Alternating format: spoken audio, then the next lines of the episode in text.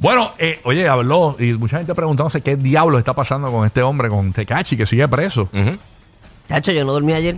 Yo tampoco, yo estaba desesperado. yo, estaba, yo estaba com- yo estaba comiéndome las uñas.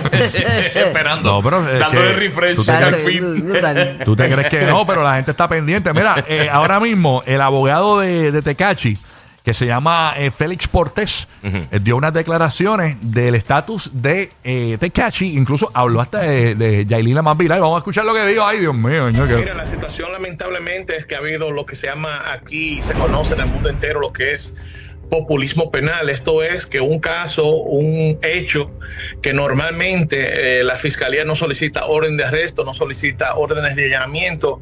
En el caso de él, sin él haber sido el agresor, se le solicitó orden de arresto y orden de allanamiento. Y mañana la jueza va a dar la decisión sobre la solicitud de medida de coerción que el minis- el Ministerio Público eh, presentó. Esa solicitud de medida de coerción básicamente tiene cuatro cargos: amenazas, golpes y heridas, actos de tortura y, y barbarie y asociación de malhechores. Licenciado, Tecachi agredió a estos productores como ellos han asegurado. Mira, yo hablé con él, él me dice que él nunca le, le puso la mano, que fue un encontronazo que tuvieron la seguridad de él y estas personas. Eh, parte de, esto es que hay un interrogatorio realizado a una de las supuestas víctimas donde establece que Tekashi no lo golpeó a él directamente. Y también eh, eh, nosotros presentamos otro video que fue realizado en un en vivo de una de las víctimas, donde la víctima se apersona, donde la supuesta víctima se apersona al lugar de los hechos y le habla a otra víctima, le preguntó, ¿y Tekashi te dio a ti? Y él le dijo que no. Ellos también, los productores, habían alegado en un principio que Tecachi también había agredido a su compañera, amiga, colaboradora, Yailin la más viral. ¿Esto es correcto o no? Mira, Yailin, que es quien debe hablar sobre ese tema, ha salido en las redes y ha explicado que no. Yailin llamó a la fiscal eh, del caso por videollamada y le dijo que eso no era correcto.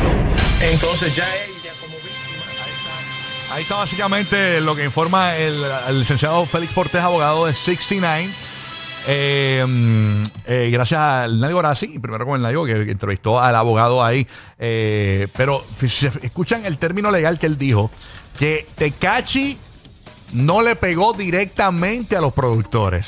O sea, le tiró con un air fryer, ¿sabes? pero no fue directamente. No como que le quiso echar la culpa a los demás. Exacto, a la seguridad. Ajá. Sí. No le tiró directa, no le dio directamente, simplemente le tiró con un yunque.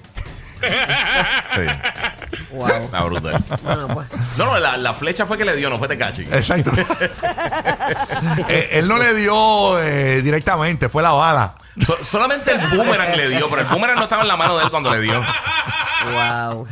No, no, él no le, él no le dio, fue la espada. Sí, no, él le tiró los chacos desde lejos, pero entonces él no estaba físicamente agarrando los chacos cuando le dio dos veces en la cabeza.